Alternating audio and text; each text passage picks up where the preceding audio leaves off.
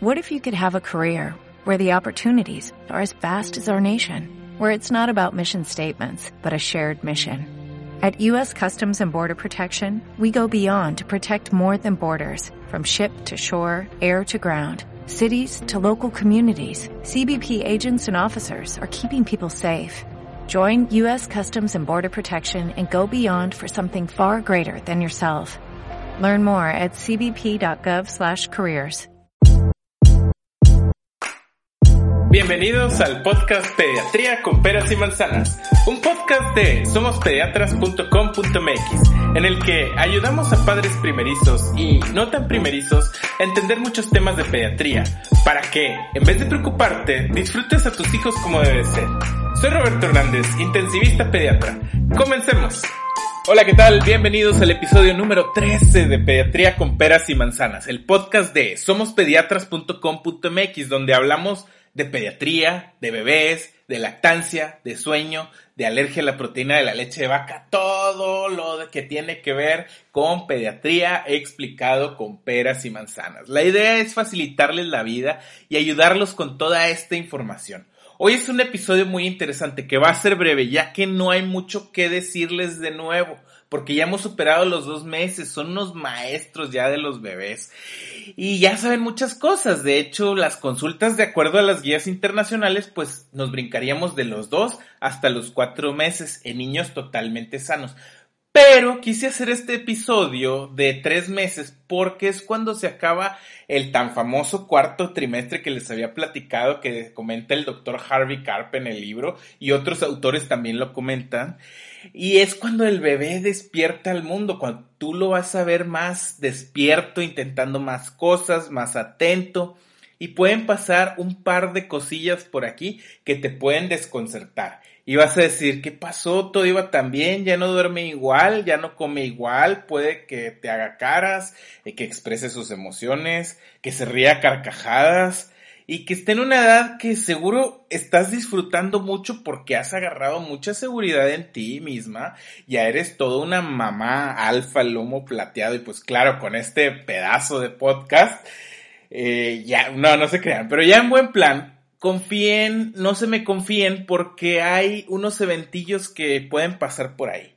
El primero, pues es, como les decía, que despiertan y están muy atentos a todo lo que ven, todo lo que hacen. Esto es muy divertido y están en constante aprendizaje. Entonces, pues lo primero que puede empezar a pasar, y esto no necesariamente pasa en este momento, pero que se distraigan a la hora de la comida. Entonces están ahí comiendo, ya sea que le den biberón o que le den lactancia materna. Y pasa una mosca y siguen la mosca. Y no se diga si tienen un hermanito mayor, bueno, pues empiezan a preferir jugar que comer. Entonces, pues esto puede repercutir en el sueño. Ah, canijo, ¿cómo que en el sueño? Bueno, pues si tu bebé dormía muy bien para este entonces, que algunos bebés lo logran, o, por ejemplo, hay otros bebés que piden una toma o dos en la noche, pues puede que se pueda, que se empiece a despertar más seguido. ¿Y esto por qué pasa? Bueno, el cuerpo de los niños es tan perfecto que tienen sus calorías bien contaditas. Entonces, si tú le debes calorías del día, pues ¿sabes cuándo te las va a pedir? Pues en la noche. Entonces esto está directamente relacionado. Entonces, cuando es la hora de comer, es la hora de comer. Hay que quitar distracciones y todo para que tu bebé coma bien y no le termines debiendo calorías y te las cobre en la noche. Este es el primer evento que te puede sacar un poquito de quicio. No pasa mayores, muchos papás lo superan, pero es muy importante que ustedes sepan. El segundo evento está muy relacionado ahora sí más con el sueño. Y es por lo mismo. Esta es una frase típica de los pediatras. Ahora es todo es bondad en sus niños y es raro que se hayan enfermado, pero ya conocerán a, ya nos conocerán. Pero bueno, volviendo al tema. Cuando llega la hora de dormir y luchan por no dormirse, porque están descubriendo al mundo, como ya les decían, están en constante aprendizaje. Entonces, pues se quedan, como quien dice, picados con lo que están aprendiendo, así como ustedes con las series que no paran o un buen libro o hasta que no les cuadra algo el trabajo, que les salen las cuentas, la contabilidad, etcétera.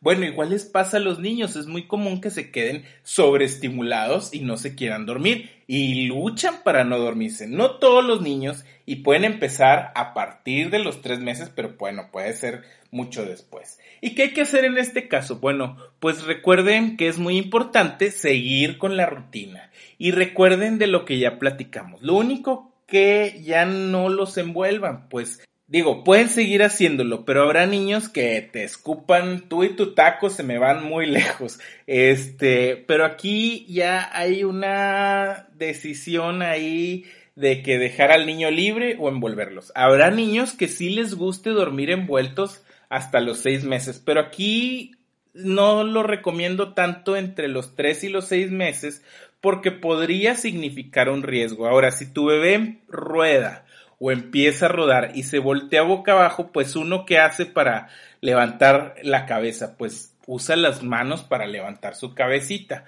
Entonces, pues, si no tiene las manos libres, pues puede significar un aumento en el riesgo de muerte súbita del lactante. Así que, pues, con la pena, el taquito nos sirvió mientras nos sirvió, pero adiós el taquito. Y pueden continuar con el ruido blanco y con todas las demás heces. Y como les decía, pues la rutina, como un breve recordatorio, eh, la empezamos en la mañana, que les dé la luz del día, posteriormente en las noches unos 30 minutos antes de dormir ya le bajas la intensidad a la luz a un 80% para que regulen su ciclo circadiano.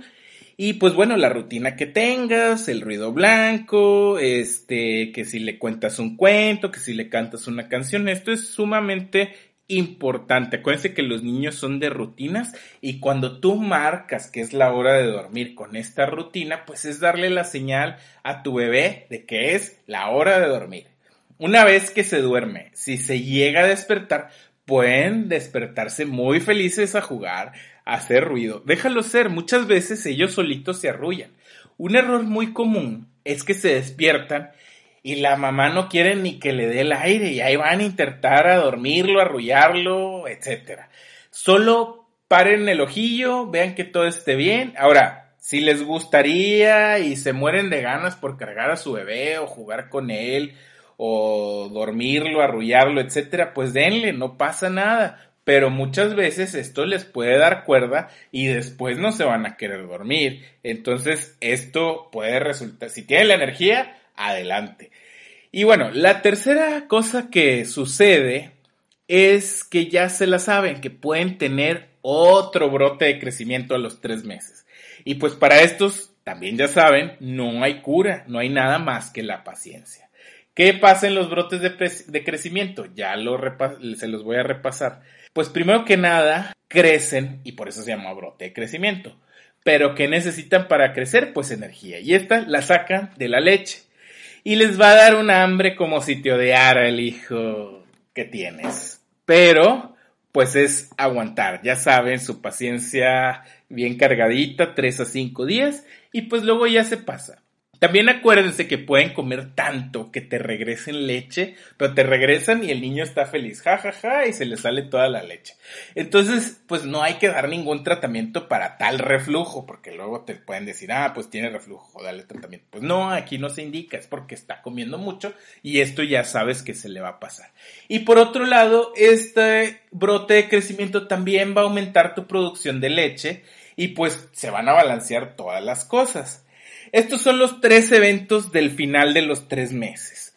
Otra cosa que les quisiera platicar y pues que también pueden tener un poquito más de vida. Entonces, pues a muchas ya se les acabó el permiso de maternidad para los tres meses de vida en México. Entonces, pues si están con biberón, bueno, pues es cuestión de dejar la leche con quien se los vaya a cuidar. Pero con las que están con lactancia materna, pues también tienen que dejar la leche. Lo único aquí es que, pues, te tienes que extraer la leche, sino pues de dónde sale para dejársela a quien cuida el bebé.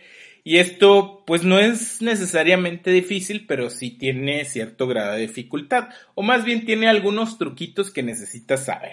Hay tres formas de extraerse leche. Bueno, pues primero con la mano, directamente usar la mano. La segunda es con un extractor manual. Y la tercera, pues con un extractor eléctrico. Con la mano, pues puede dar muy buena producción, pero pues no vas a tener las manos libres. Con el extractor manual, pues el mismo caso, no tendrías las manos libres. Así que yo les recomiendo un extractor eléctrico y si pueden uno doble, pues es mejor, porque les ahorra tiempo y es más efectivo. Pero la verdad, los que ustedes puedan y quieran comprar o conseguir.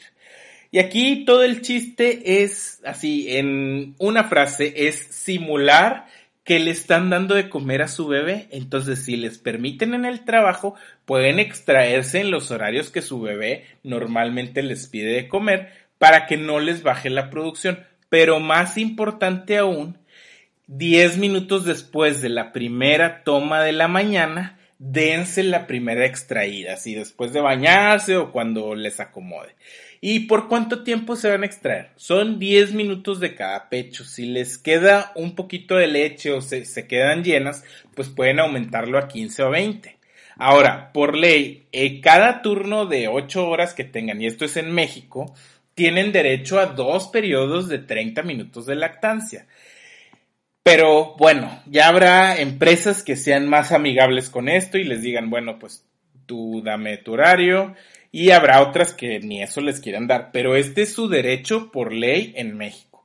Desgraciadamente, sí puede bajarles un poco la producción porque pues el mejor estímulo es pegarse a su bebé. El extractor hace cierta función, pero el bebé es el que hace lo mejor. Y el truco pues es que el fin de semana le den de comer a sus bebés normal para que puedan darse otro boost de esta hormona que ya les había platicado que se llama oxitocina, que es la que les ayuda a que les salga leche. Y otra cosa que pueden hacer es que mientras extraen, y esto es algo que puede o no funcionar, vean fotos de su bebé o algo que les dé ternura o que les recuerde a su bebé. Les digo, no está comprobado, pero de algo podría seguir. Y bueno, también les he comentado pues que tienen que tener vida, ahorita lo pueden y obviamente si quieren un poquitito más. También se pueden tomar una copita de vez en cuando, o sea, de vez en cuando una vez por semana o por mes. ¿Y esto cómo se hace? Bueno, pues lo primero que tienen que saber es que tienen que sacar una reserva de leche. Ya platicamos cómo lo hacemos. Y número dos, pues es tener quien te cuide al bebé. Por si no tienes quien te cuide al bebé, pues no te lo puedes llevar. Hay ciertos lugares que no dejan entrar menos, pues no, no te lo podrías llevar. Puede ser una niñera, puede ser el papá, si se van a salir tantito con las amigas, o si se van a salir con el papá, pues bueno, eh, los abuelos. Y sepan que una copa dura dos horas en su cuerpo. Y ojo con lo que les digo aquí. Primero aclaro, el alcohol sí lo hacen constantemente sí afecta el desarrollo de sus bebés, sí o sí, pero dura dos horas en su cuerpo, así que como cuando sudan alcohol, transpiran alcohol, respiran alcohol de tal forma que así detectan con el alcoholímetro el alcohol en el aliento, pues igual mientras el alcohol circule en tu sangre, pues se puede ir a la leche. Y este, como les decía, dura entre dos y tres horas.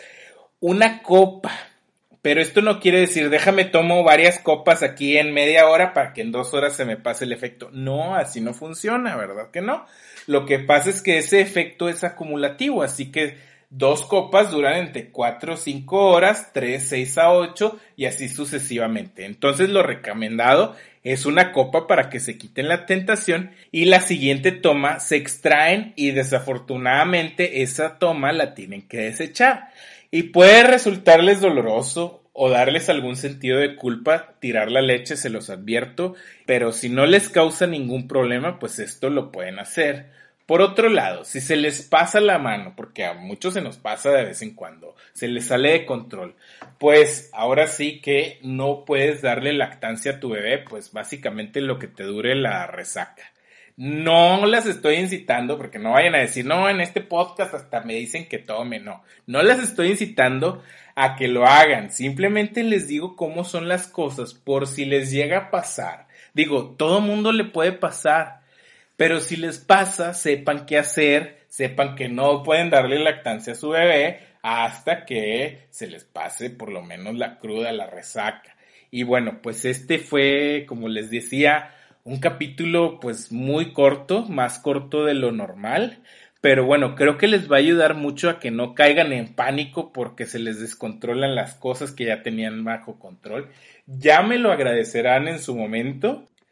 Y si les preguntan, oye, ¿cómo le haces? Te ves bien tranquila, todo tienes bajo control, hasta te sales este, con nosotros, te tomas una que otra copa ahí de vez en cuando, este, bueno, pues compartan su secreto, díganles, bueno, escucho un podcast bien padre que nos da muchísima información que se llama Pediatría con peras y manzanas.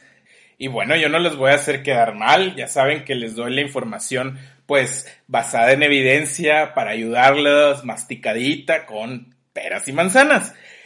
Y pues sin más por el momento, ya saben que yo les agradezco muchísimo el tiempo que se toman en escucharme. Esto no sería posible sin ustedes, sin ustedes simplemente no sería. Muchas gracias también por seguirme en Instagram, en su arroba somospediatras.com.mx, por sus valoraciones de cinco estrellas en cualquier plataforma que me escuchen, sus likes, sus comentarios. Y díganme, ¿cómo les puedo ayudar? Esto es para ustedes y para sus hijos. Nos escuchamos en el próximo jueves como todos los jueves. Chao.